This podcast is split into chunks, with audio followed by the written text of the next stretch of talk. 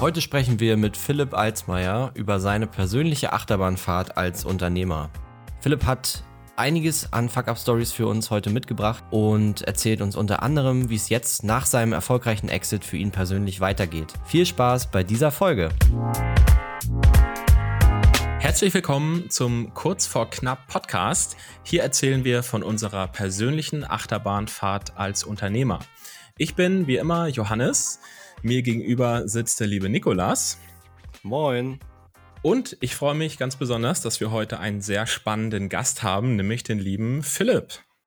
Herzlichen Dank. Vielen Dank für die Einladung als Achterbahnfahrer hier. Ja, wir freuen uns sehr. Ähm, und zwar ganz besonders will ich dir am Anfang mal ein ganz ehrliches Kompliment machen, dass nämlich du auch an unserem Business auf jeden Fall deinen Anteil hast, äh, warum wir heutzutage doch halbwegs erfolgreich sind. Und zwar nämlich durch eines deines Unternehmen, was du aufgebaut hast, haben wir quasi so gut wie jeden Tag ziehen wir da einen Mehrwert draus aus dem, was du geschaffen hast. Und es hat uns, glaube ich, schon aus der einen oder anderen großen äh, Patsche rausgehauen, auf jeden Fall. Also dafür vielen lieben Dank schon mal. Ja, sehr gerne. Das freut mich auf jeden Fall, da einen Mehrwert geben zu können und äh, euch was mit auf den Weg geben zu können. Also für alle Zuhörer, die es nicht wissen, wir waren zusammen auch noch auf, auf einer Reise, da haben wir uns richtig kennengelernt. Ähm, ja, aber freut mich, mega cool, vielen Dank. Ja, genau. Wir haben uns in, äh, auf der USA-Vacation der AMC Hackers kennengelernt. Äh, war für uns das erste Mal Vacation überhaupt, für mich und Johannes.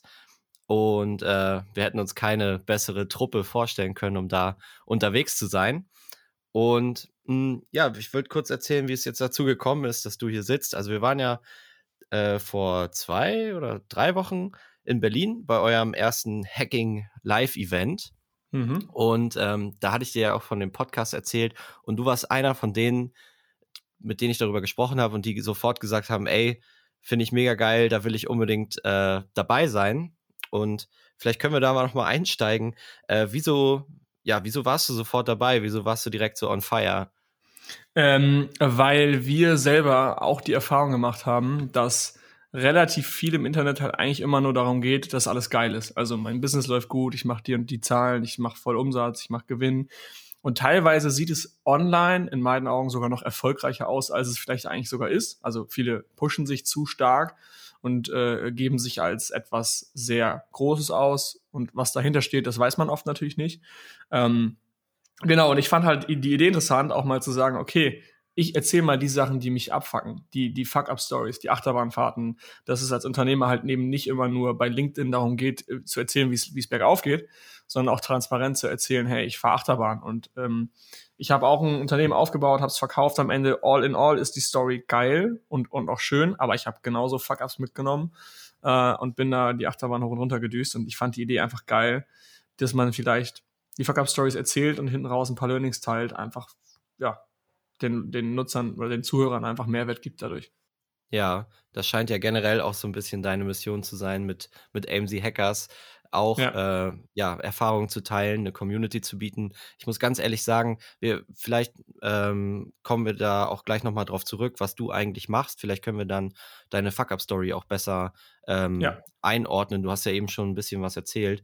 Mhm, aber nochmal zu, zu, den, zu, den, zu dem Thema Mehrwert wie gesagt, wir ziehen da eine Menge Mehrwert draus aus dieser, aus dieser Community, die da geschaffen ist. Und wir sind zum Beispiel auch nicht die, die da jetzt jeden Tag mh, drin hängen in den Facebook-Gruppen und so, aber wir sind dann zum Beispiel auf jedem Live-Event dabei und versuchen dort eben junge Gründer so ein bisschen zu inspirieren, mit denen ins Gespräch zu kommen und so. Und ich finde es geil, ähm, dass du heute hier bist und ähm, das weiter durchziehst, Mehrwert liefern und äh, dabei ein bisschen ehrlich bleiben, authentisch bleiben und ein bisschen weg von dieser ja, von dieser heilen, äh, schönen Welt da draußen bei LinkedIn ja. und so. Ja, genau. Ich, ste cool. ich stehe um 6 Uhr auf, ich habe Morgenroutinen, ich mache das, mache ja. dies.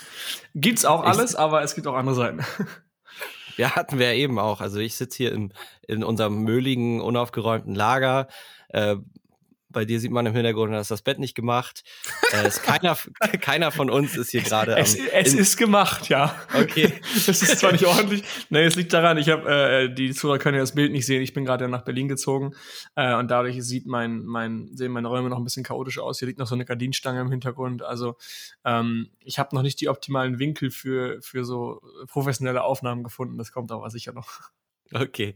Ja, das, äh, die, die, die Wohnungssuche in Berlin war bestimmt auch eine ganz eigene Achterbahnfahrt. Ja, komplett. Also wir haben acht Monate eine Wohnung gesucht und ich erinnere mich noch daran, ähm, eine Geschichte ganz lustig. Wir hatten, äh, also ich und meine Freundin haben Berlin gesucht und wir suchen Prenzlauer Berg Mitte und das ist natürlich so eins der beliebtesten Gegenden gerade für, also Prenzlauer Berg ist schön für einen Lifestyle, Mitte ist perfekt fürs Business und ähm, wir haben jetzt glücklicherweise eine Wohnung genau dazwischen. Das heißt, wir haben fünf Minuten in beide Richtungen irgendwie, ist perfekt. Und ich bin nach LA geflogen mit dem mit der Aussicht, eine Wohnung zu kriegen, weil wir hatten eine Besichtigung kurz vor der Reise, einen Tag vorher, und die lief sehr gut. Die Wohnung war traumhaft, die, die, der Preis war gut, alles war perfekt. Und wir haben sogar das Feedback bekommen, dass wir eigentlich Favoriten sind. Das eigentlich wird immer größer. Und äh, dann war das eines Morgens so, dass wir in der Vacation eine Mastermind hatten. Das heißt, wir haben morgens immer uns zusammengesetzt und haben gemastermindet über verschiedene Themen. Können wir auch gerne, gerne nochmal drüber sprechen, bestimmt. Ähm, ja, und dann habe ich irgendwie so gesagt, Jungs, ich, ich habe mich dann zurückgezogen. Ich weiß gar nicht, ob ihr das mitbekommen habt. Es war ein, ein Morgen und da habe ich mich weggesetzt und weil eigentlich war ich ja, dadurch, dass ich Veranstalter war, hätte ich eigentlich den ganzen Tag da sein müssen, habe mich dann rausgezogen, weil wir halt eine Absage bekommen haben. Und in dem Moment war ich so, okay, ich hatte keine Wohnung mehr in Münster. Ich habe die kurz vor der Reise leer geräumt, bin nach LA geflogen und ich hatte danach nichts. Und das oh, war halt dieses Gefühl, dieses Gefühl von Fuck up. Das ist ein richtiges Fuck up. Ich habe jetzt gerade die Wohnung, äh, die wurde mir abgesagt. Ich habe nichts mehr. Ich sitze jetzt hier mit meinen, mit den zwölf Jungs in, in LA, habe eine richtig geile Zeit, aber ich kann sie nicht genießen, weil ich kein Zuhause habe. Ähm, ja, das war ein kleiner Niederschlag. Und dann habe ich die Mastermind genutzt tatsächlich und habe euch alle gefragt, Jungs, was würdet ihr jetzt tun? Was kann ich machen? Wie finde ich eine Wohnung? Und ja, das war, das war auch ein Rollercoaster auf jeden Fall. Ja, da kann ich mich auf jeden Fall noch dran erinnern. Das war äh, nicht so schön, aber wir haben dir alle Mut zugesprochen und äh, jetzt am Ende hat es dann ja zum Glück tatsächlich ja. endlich geklappt. Und äh, ich glaube, als wir bei dem, bei dem, bei dem Live-Event waren, sind wir ja auch in die Gegend gefahren, wo deine Wohnung ist. Ich glaube, es war nicht, nicht weit entfernt. Du musstest nicht weit nach Hause laufen. Ähm, als wir da noch vor dieser Bar ewig rumstanden und nicht wussten. Ach so, unten am Rosenthaler Platz, ja. Ja, genau. Und dann meintest du, ja, ich, ich laufe, ich gehe jetzt nach Hause so. Und dann meinte ich so, ja, okay, ist das hier um die Ecke? Und dann war schon klar, okay, ja, er hat seine Traumwohnung gefunden, weil die Gegend war echt cool. Also da war richtig, ja. war richtig Leben und so. Und wir sind ja hier auf dem Dorf, für uns ist das ja jedes Mal ein Kulturschock, äh, Kulturschock in der Großstadt. Für mich auch, für mich auch. Ich bin auch, also ich komme aus, ne, aus einer Stadt mit 15.000 Einwohnern. Hm. Ähm, ich war letztens bei, bei meinen Eltern wieder, ich habe das vorher nie so wahrgenommen, war wieder bei meinen Eltern. Und ich meinte dann so, ist das immer so leer hier? Warum läuft uns keiner, warum läuft hier keiner über die Straße? Ist heute Feiertag? Und meine Eltern gucken mich beide so verdutzt an, so, nee, ist normal. Also ich, das Framing hat sich bei mir komplett verändert. Hm. Ich habe mich einfach dran gewöhnt hier in Berlin. Gut, dann lass uns doch noch einmal kurz reinstarten in deine äh, Geschichte so ein bisschen und mhm. dann am besten kriegen wir eine smooth Überleitung zu deiner Fuck-Up-Story hin. Es ist sogar witzig, weil ich habe ich hab so drei, mir ist gerade noch eine weitere eingefallen. Ich habe zwei Fuck-Up-Stories gehabt so und jetzt ist mir gerade noch eine dritte eingefallen. Und es ist cool, weil die gehen in der Historie, also ich bin jetzt sechs Jahre Unternehmer, die erste war im ersten Jahr, die zweite war im dritten Jahr und die letzte war wirklich im letzten Jahr. Also komplett aktuell. Mhm. Ähm, genau, also ich habe 2016 angefangen mit Amazon FBA. Ich schätze, ich weiß nicht, eure Community sind das Amazon-Seller, die Zuhörer, oder haben die so ein bisschen mhm. jetzt Kontext? Nicht nur, aber wir haben in den vorherigen ähm, Podcast-Folgen auch ein bisschen darüber erzählt, was wir so okay. machen. Von ja. daher müsste das der Begriff Amazon FBA beziehungsweise jemand ja, du hast ja auch eine Brand aufgebaut im genau. Onlinehandel sozusagen. Ich glaube, das müsste geläufig sein. Also Jungs, ich mache das gleiche wie die beiden, damit ihr das einsortieren könnt. Und ich habe damals mein erstes Produkt gesucht, das war 2016, war eine Ausbildung und war irgendwie ein bisschen abgefuckt von, von der Arbeitssituation, habe mit Menschen zusammengearbeitet, die hätten vom Alter meine Eltern sein können. Nicht, dass das schlimm ist, aber es ist einfach, wenn man 20 ist, wünscht man sich vielleicht irgendwie Buddies bei der Arbeit auch vielleicht. Und man kannte das nur so aus der Schulzeit, dass man halt einfach die Zeit zusammen verbringt irgendwie. Und das hat mich halt unglücklich gemacht. Dann habe ich gesagt, okay, ich will meine eigene Firma gründen. Ich habe irgendwie Bock, mein eigener Chef zu sein und selber zu entscheiden, mit wem und wann und wie ich arbeite. Und habe dann halt mein erstes Produkt rausgesucht und das war äh, ein Push-Pull-Flaschenöffner. Ich habe die Story in meinem Podcast schon mal erzählt. Ähm, also für alle, die vielleicht auch unseren Podcast hören, sorry fürs doppelt erzählen. Ähm, aber das war eine Fuck-Up-Story und zwar habe ich den, das Produkt wollte ich launchen und habe dann Hersteller gesucht, ich habe Preise kalkuliert, ich habe eigentlich alles, alles hat dafür gesprochen, dieses Produkt zu machen und ich habe mir gedacht, okay, das ist mein erstes Produkt, wahrscheinlich könnte ich damit jetzt weitergehen. Und dann habe ich ähm, komplett random, bevor ich das Produkt bestellt habe, eigentlich völlig falsche Reihenfolge war. Ich habe einen Fotografen angeschrieben, kannst du die Fotos für mich machen? War eigentlich noch gar nicht meine Aufgabe, weil ich hatte noch nicht mal bestellt. Und der Fotograf hat mich darauf hingewiesen, dass er durch Zufall jemanden kennt, der das ähnliche Produkt auch mal machen wollte oder gemacht hat sogar. Und dieser Mechanismus, diese, kennt ihr diese Push-Pull-Flaschen? Wie setzt du oben auf die Flasche drauf und drückst du runter. Mhm. Und dann ist mhm. quasi in dem Flaschenöffner ist ein Magnet, der hält dann äh, den, den, den äh, Deckel fest. Und dieser Mechanismus sei wohl patentiert gewesen.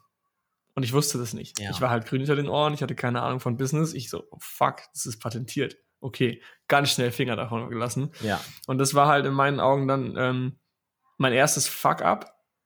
Und um das Learning daraus zu ziehen, natürlich auch wieder, im Endeffekt war es gut. Weil es war ja, es war ja im Endeffekt kein Fuck-up, sondern ich habe mich in etwas reingeritten, was mich hätte richtig viel Geld gekostet und vielleicht sogar meine komplette unternehmerische Karriere, weil wäre das Produkt vielleicht gescheitert, hätte ich vielleicht mich nicht getraut oder das Geld gehabt, Neues zu machen. Dementsprechend hat es mir den Arsch gerettet. Ja, gerade so nochmal. Also war quasi noch rechtzeitig. Du hattest damals auch noch nicht für so und so viel 1000 Euro Ware bestellt. Nein. Also ich empfehle jedem, ich meine, bei Hackers, wir haben ja auch, wir haben ja auch einen Videokurs, wo wir erzählen, welche Reihenfolge du alles machst. Und wir bringen den Leuten halt nicht bei, dass du, dass du den Fotografen anschreibst, bevor du bestellst. Macht eigentlich auch keinen Sinn. Aber ich hatte halt keine Ahnung, hab's gemacht. Und trotzdem hat's mich den Arsch gerettet, weil stellt euch vor, ich hätte bestellt und dann hätte der mir das gesagt. Dann wäre ich wahrscheinlich äh, ja, wer weiß, was dann gewesen wäre. Aber auch da, um, um so ein bisschen das Learning zu ziehen, es gibt so einen Spruch, der, die, so eine Geschichte, äh, wer weiß, wofür es gut ist. Kennt ihr die Geschichte? Nee, ich glaube noch nicht. Mit so einem Reiter und so einem, mit so einem Reiter und, äh, und Pferden. Also ich kriege die nicht mehr ganz auf die Kette. Das ist von, von Johannes Brenner, der hat da mal ein YouTube-Video drüber gemacht. Ähm, da geht es quasi darum, dass, boah, lass mich mal kurz überlegen, wie das war. Du, der hat quasi ein Wildpferd, Nee, genau. Es ist ihm, er hat einen Bauernhof quasi, also es ist eine fiktive Geschichte, äh, der hat einen Bauernhof und auf einmal äh, läuft ihm quasi ein richtig schönes, sportliches, durchtrainiertes Wildpferd entgegen. Und er hat es quasi in seinem Bauern, in seinen Hof aufgenommen. Mhm. Und dann kam das ganze Dorf zu ihm, hat ihn gefeiert und hat gesagt, hey, wie cool, du hast ein Wildpferd, das ist total krass, das ist total selten und so weiter. Und er hat nur gesagt, wer weiß, wofür es gut ist. Mhm. Er hat gesagt, ja, ist cool, aber wer weiß, wofür es gut ist. Ähm, hat sich also nicht krass gefreut. Und dann ist das Wildpferd eines Tages weggerannt, ist quasi entwichen, ist abgehauen. Und dann das ganze Dorf wieder, oh nein, das Wildpferd ist weg, wie scheiße und so weiter. Und er nur wieder, wer weiß, wofür es gut ist. Letztendlich kam das Wildpferd nach ein paar Tagen wieder und hat zehn weitere Wildpferde mitgebracht, weil es quasi die ganze Herde geholt hat. Und das ganze Dorf wieder, wow, das Wildpferd ist zurück und du hast noch zehn weitere Wildpferde, wie cool. Und er so wieder, wer weiß, wofür es gut ist. Und er dann wieder hat sich quasi nicht groß gefreut, sondern einfach nur gesagt, wer weiß, wofür es gut ist. Und dann ist einer seiner Söhne, äh, ist auf eines dieser Wildpferde gestiegen und das Wildpferd ist ausgerastet, hat ihn runtergekickt und der Sohn hat sich das Bein gebrochen. Das ganze Dorf wieder, ihr könnt es euch denken. Und nein, der arme Sohn hat sich das Bein gebrochen, er wieder, wer weiß, wofür es gut ist. Und in der nächsten Woche ist dann der Krieg ausgebrochen und die ähm, alle Männer wurden zum Bund, also zur, zur Bundeswehr einberufen und der Sohn konnte nicht einberufen werden, weil er ein gebrochenes Bein hatte. Und er wieder, und das ganze Dorf wieder happy und er, ja, dafür ja. war es letztendlich gut. Und das ist halt so, im ersten Moment denkt man immer, es ist mega scheiße oder mega schlecht, äh, mega scheiße oder mega gut. Aber man muss sich immer fragen, wofür es gut ist. Und das ist halt voll die diepe Story jetzt direkt am Anfang, aber es ist halt, hat halt oft einen Grund halt, ne, deswegen.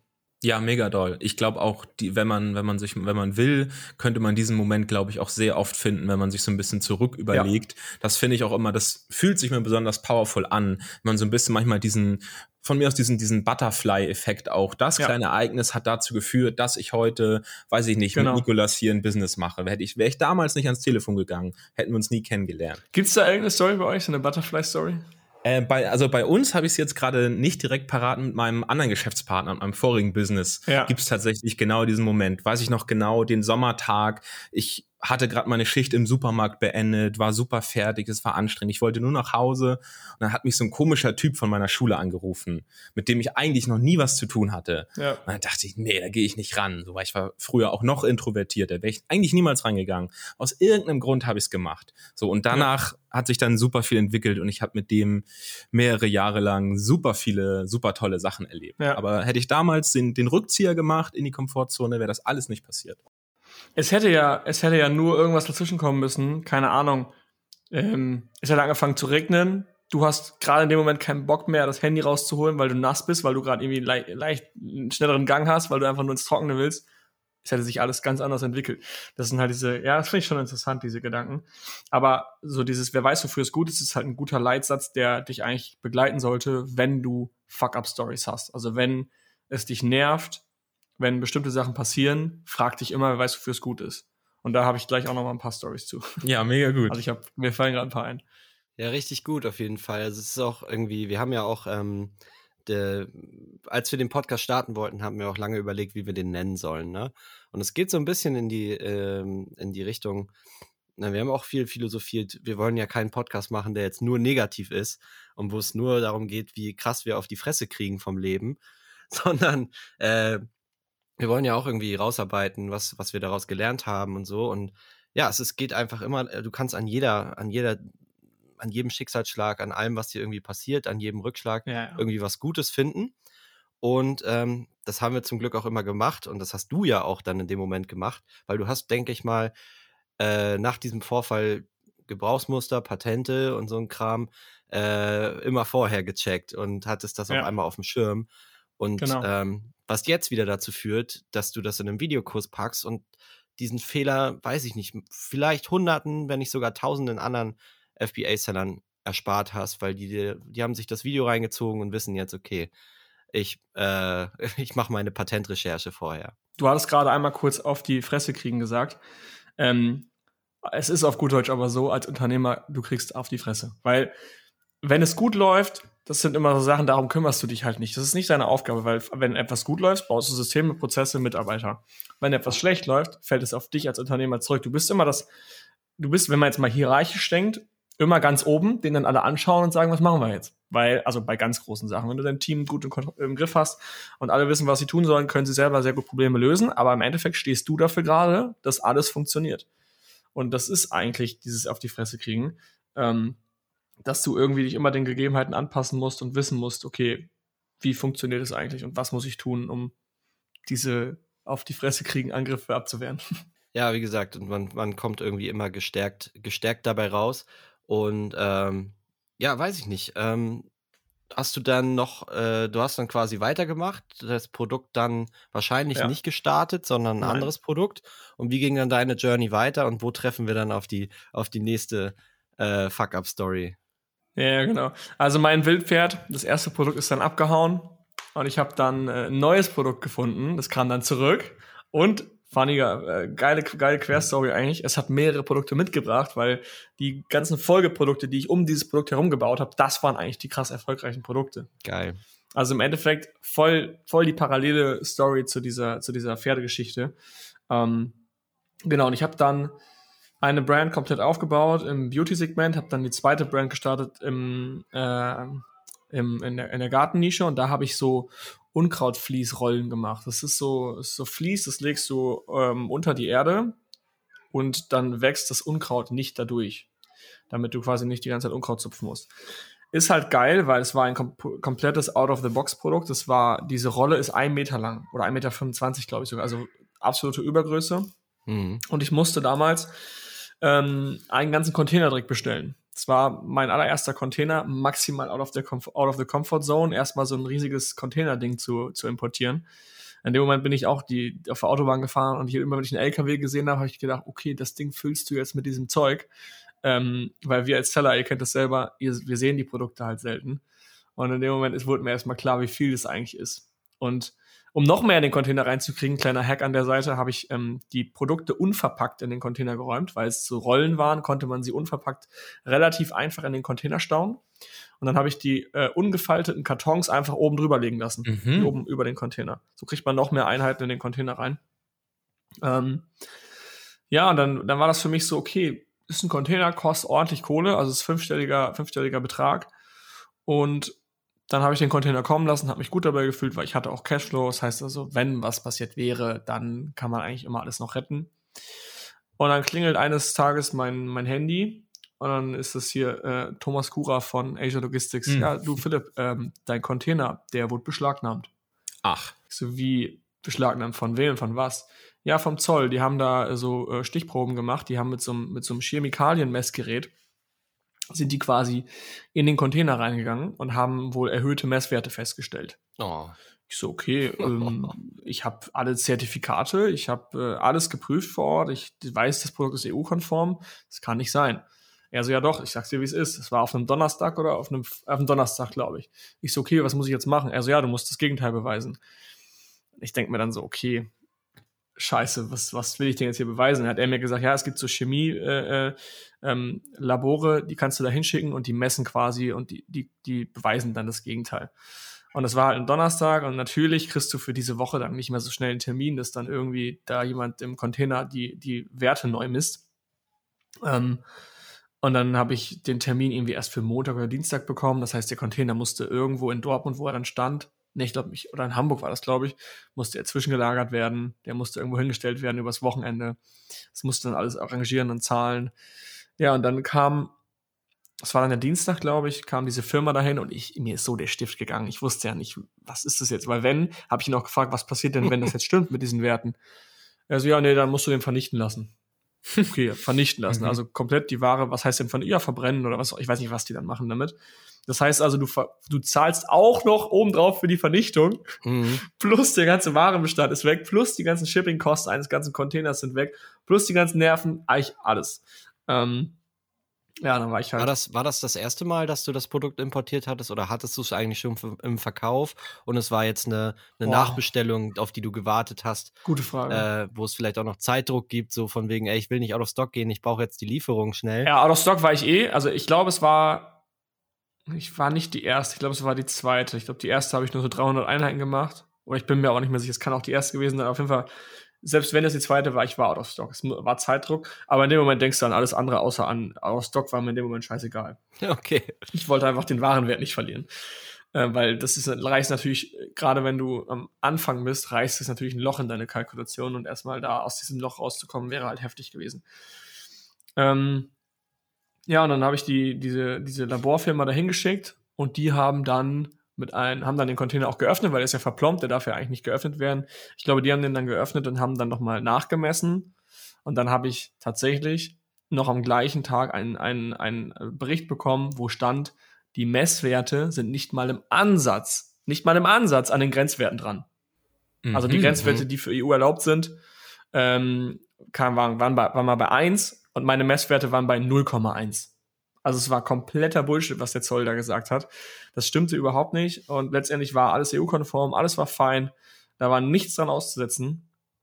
Ähm, und ich konnte dann, dann hat der, der Zoll hat auch nicht irgendwie, ja, natürlich sagen die nicht Entschuldigung, ne, aber so ja. keine, keine anerkennenden Worte, so von wegen, ja, sorry, haben Fehler gemacht, sondern, ja, Pech gehabt. Und wer zahlt die Standkosten, wer zahlt die Laborkosten? Ja, alles ich. Natürlich. Ja.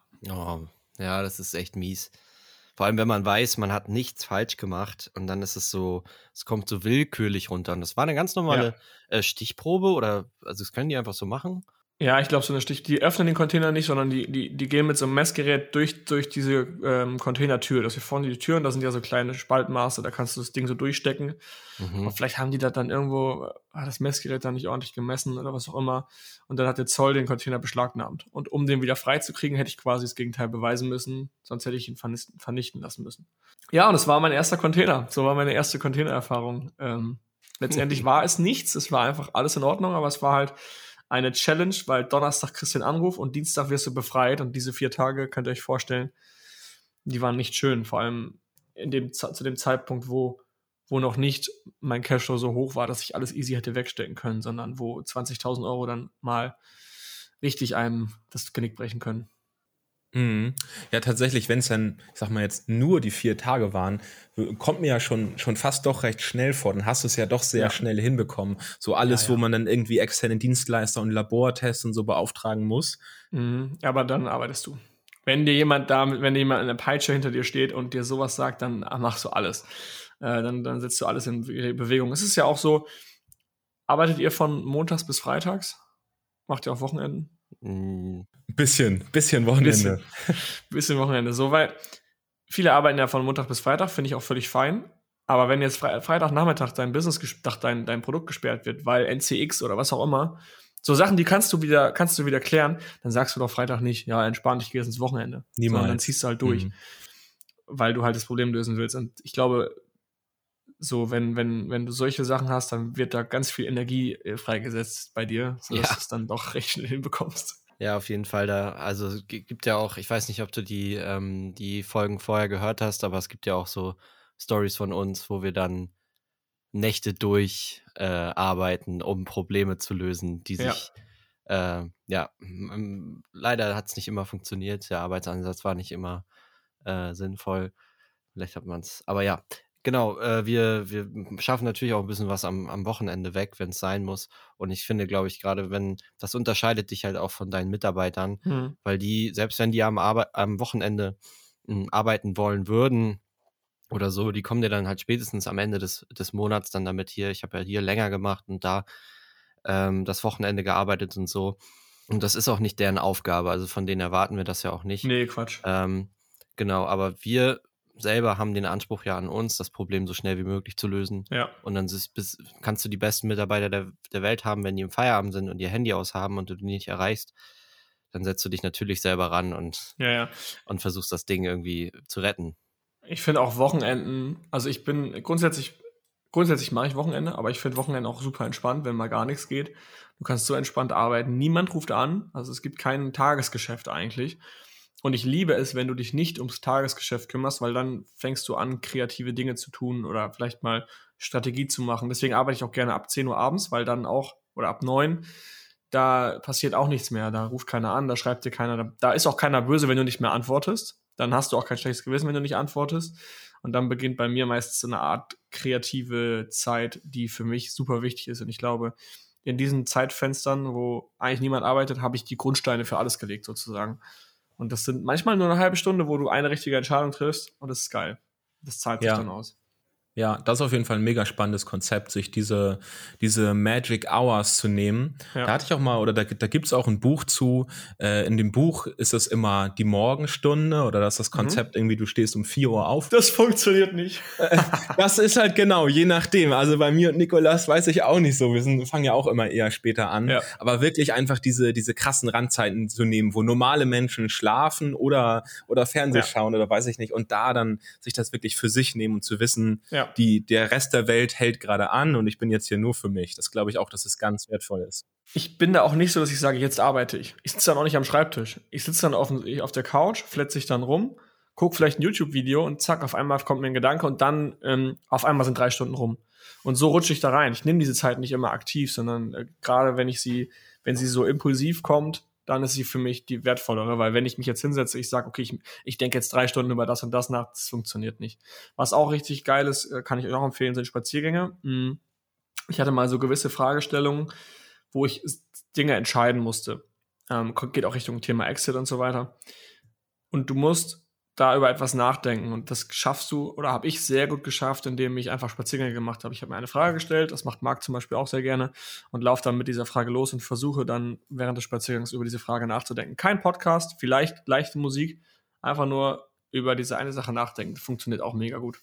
Ja, unbedingt. Doch, machen wir, glaube ich, auch sehr oft. Bei mir funktioniert es auch selbst mit Podcast hören. Häufig schweife ich dann so ab in Gedanken. Ja. Man muss es ja. dann halt immer sofort aufschreiben. Das ist auch genau, wie das bei uns funktioniert. Nikolas und ich machen immer unser, unser Geofix mindestens wöchentlich, wo nur wir beide ganz viel über wilde neue Ideen, daraus entstehen mhm. so die Visionen. Und das ist immer dieses Sammelsorium aus dem, was einem so im Laufe der Woche einfällt, dass man gerade auf Klo sitzt oder im Auto so ja, vor sich hinfährt. Da kommen ja immer so diese ganz freien Sachen und, und die muss man dann ganz schnell festhalten. So.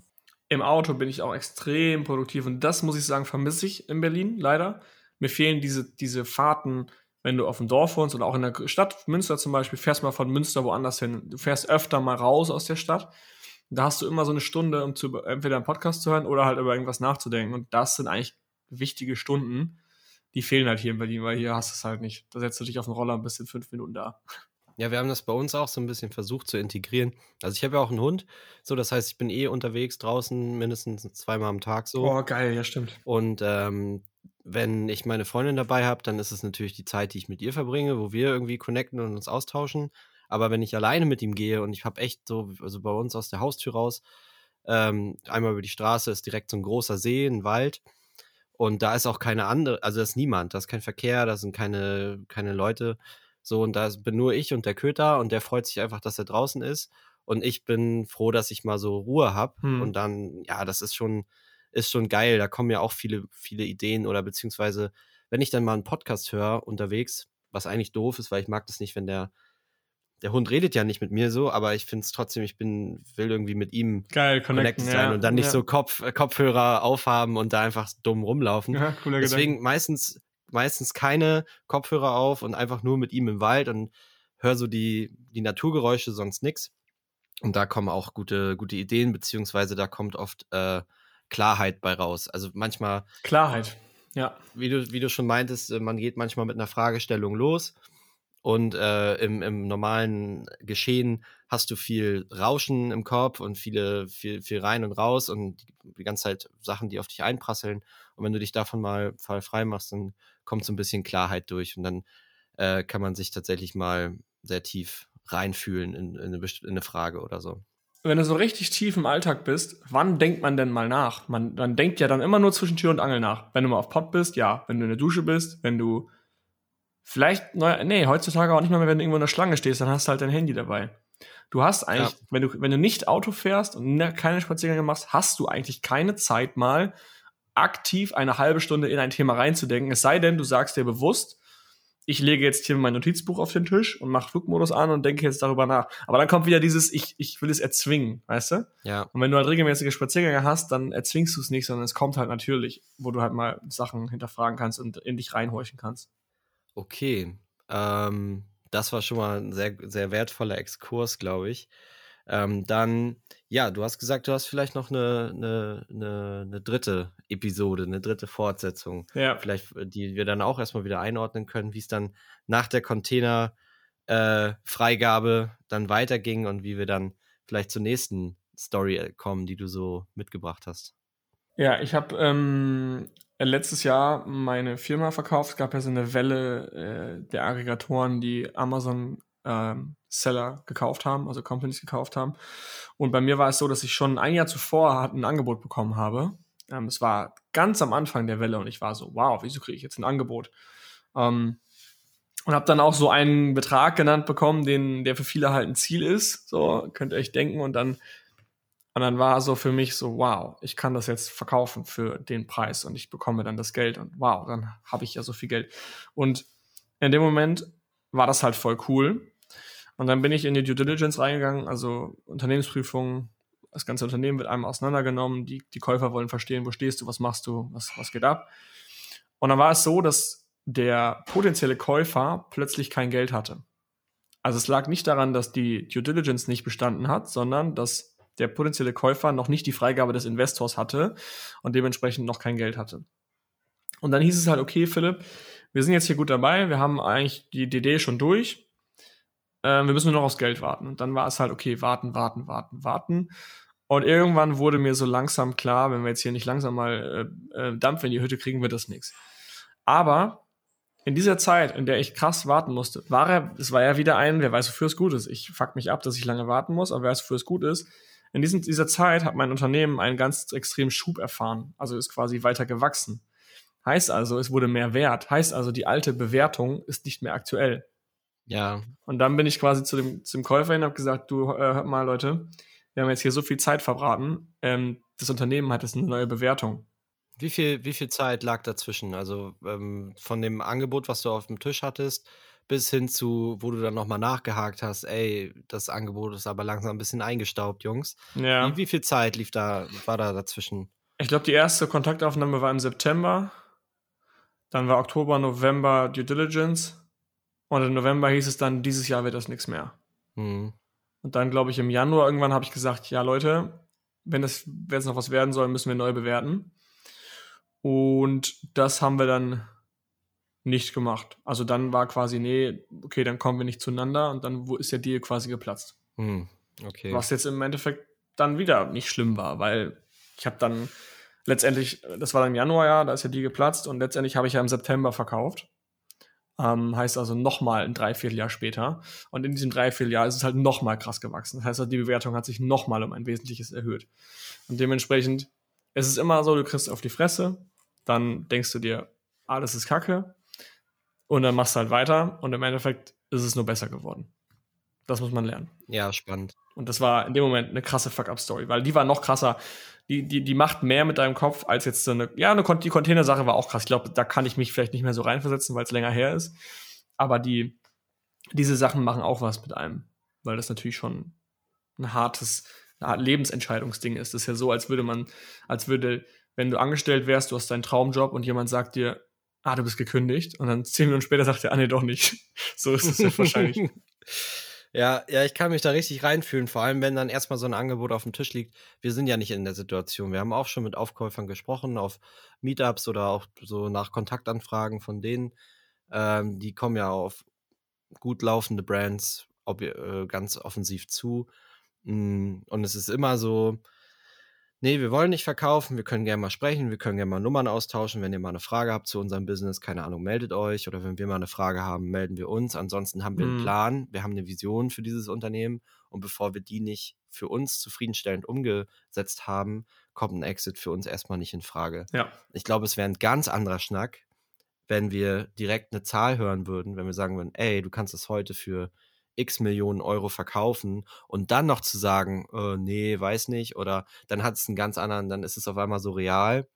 Mh, und dass man dann nicht nervös wird, dass man dann sich treu bleibt, beziehungsweise, und bei dir war es ja so, du wolltest ja verkaufen, du hattest die Zahl vor Augen, du hattest äh, vielleicht schon überlegt, äh, was mache ich damit, wie, wie wird sich mein Leben verändern und so.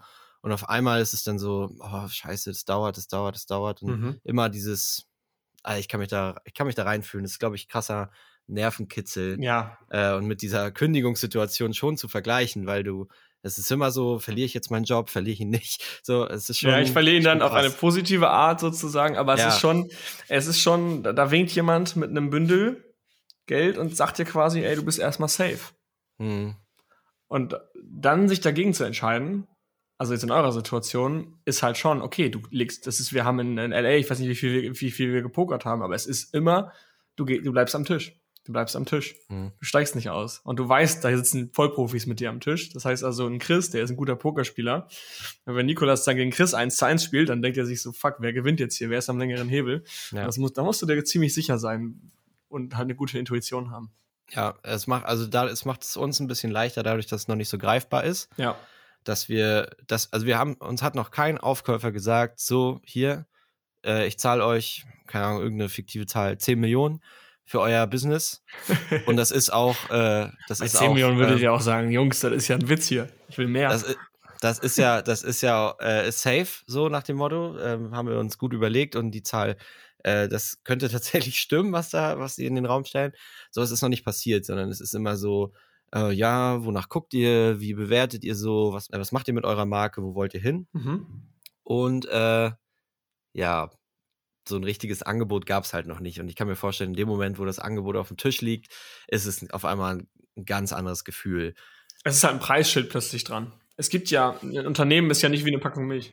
Wie du schon gesagt hast, es ist halt so, dir, das, das ist ja quasi eine Absicherung für dein Leben. Wie viele Leute können, können, können, können so entspannt in die Zukunft gucken, wie, wie du jetzt vielleicht, äh, der vielleicht äh, jetzt sehr ruhig schla schlafen kann, weil er weiß, ich kann mich ausprobieren, ich kann mich ausleben, ohne dass ich vielleicht innerhalb der nächsten zwei, drei Jahre direkt äh, in finanzielle Probleme mhm. komme. So, du hast jetzt eigentlich so ein, eine, eine Freikarte bekommen, dich wirklich mal, also so würde ich so würde ich es machen, wenn ich, wenn ich exiten würde, ähm, dann wäre das für mich eine Freikarte, mich komplett auszuleben und das zu machen, also das, das, Business, was ich schon immer machen wollte, weil ich habe dann das Kapital, die Zeit und die Sicherheit und bin dann vielleicht ein bisschen risikoaffiner. Das ist eine gefährliche Kombination. Aber kannst du auch noch mal kannst ja noch mal sagen, wie du äh, wie du das siehst oder wie, was du jetzt, ja. was du jetzt machst.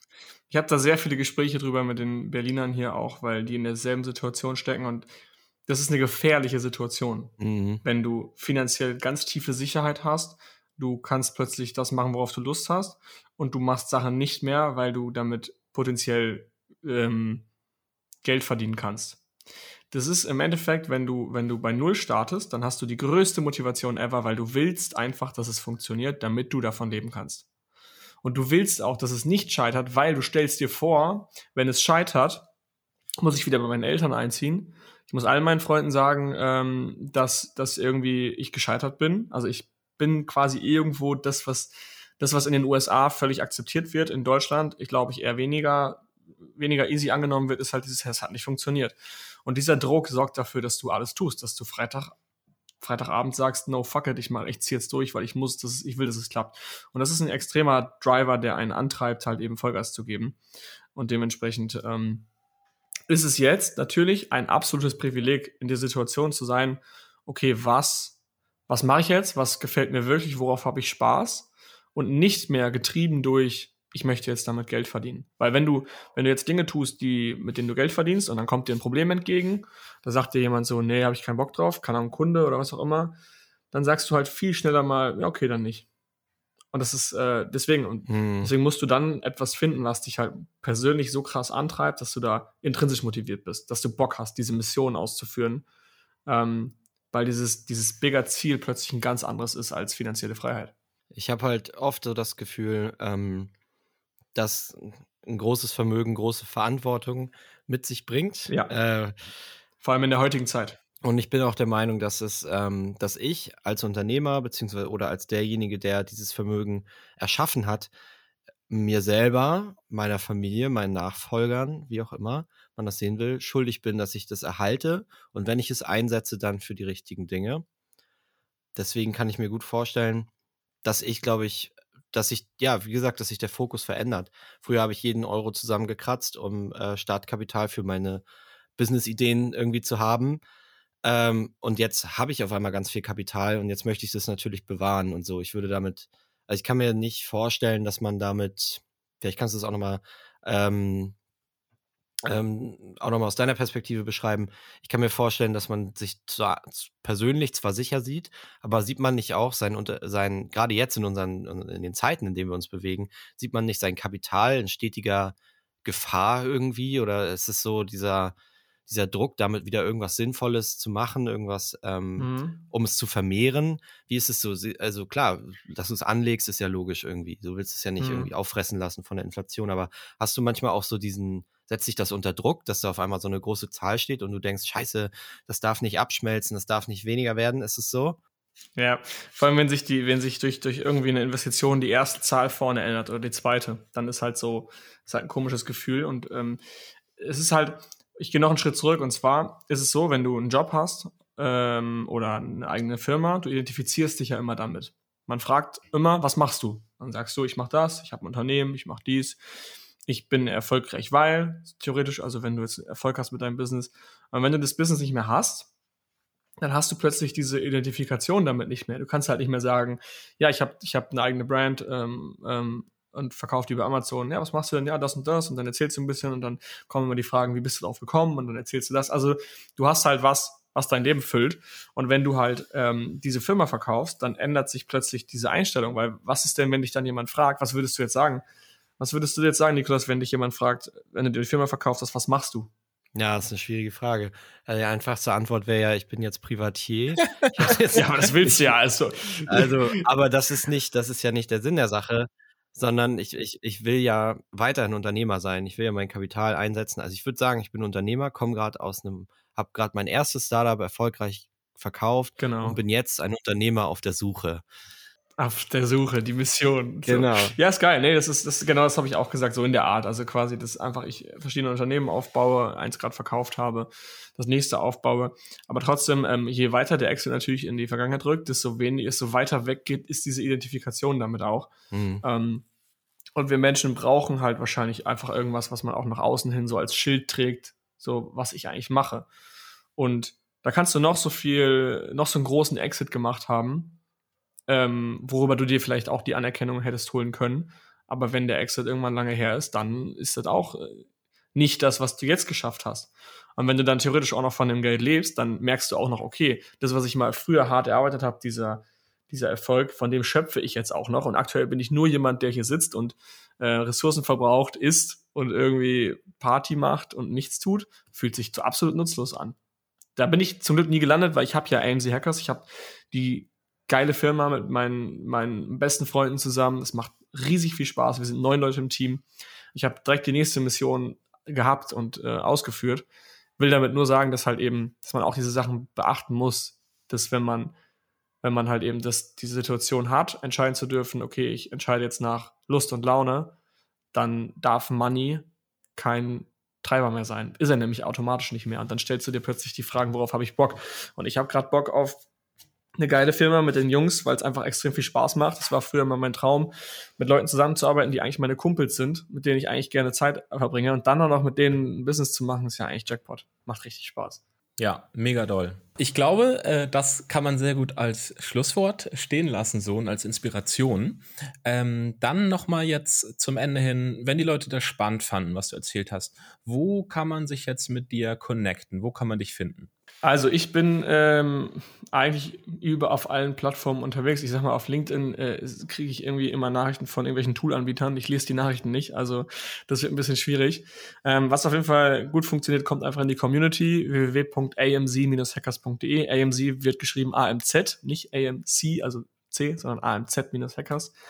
Ähm, genau, da haben wir eigentlich in meinen Augen die beste deutsche, deutschsprachige Amazon-Community aufgebaut. Wir holen die Seller ab, die schon erfolgreich sind, bringen sie zu anderen Sellern, die erfolgreich sind, bauen eine geile Infrastruktur, wir organisieren Reisen, Meetups, Events, haben, ähm, ich glaube, mittlerweile fünf Live-Calls die Woche. Wir haben absolute Top-Experten am Start und eigentlich die beste Infrastruktur, die man als Seller haben kann, um erfolgreicher zu werden. Ihr müsst euch holen, was ihr braucht. Wir rennen euch nicht hinterher und sagen euch, äh, änder mal das Bild, sondern wir geben euch die Infrastruktur, und die Organisation es sich, ja, es sich selber zu erarbeiten, sagen wir es mal so. Ähm, genau, das machen wir. Ansonsten erreicht ihr mich, ja, auf LinkedIn natürlich auch. Das passt schon. Oder halt mal Prenzlauer Berg, bisschen spazieren. Oder halt Berlin, genau, Berlin Mitte, Prenzlauer Berg, da renne ich auch irgendwo mal rum. Also wer mal da ist in Berlin, gerne einfach schreiben. Ich treffe mich super gerne mit Leuten hier ähm, mittags mal auf einen Kaffee oder zum Lunch. Da bin ich auf jeden Fall offen. Super, wunderbar. Dann sage ich ganz lieben Dank. Ich fand es super spannend äh, und ich glaube, es waren ein paar sehr inspirierende Themen auch dabei. Ja, vielen Dank für die Einladung. Hat Spaß gemacht. Danke, Jungs. Freut uns mega. Und ähm, dann wünschen wir dir jetzt auf jeden Fall noch ein schönes Wochenende und äh, bis zum nächsten Mal. Wir hören uns. Wünsche ich euch auch. Haut rein. Ciao, ciao. Ciao. Tschüss.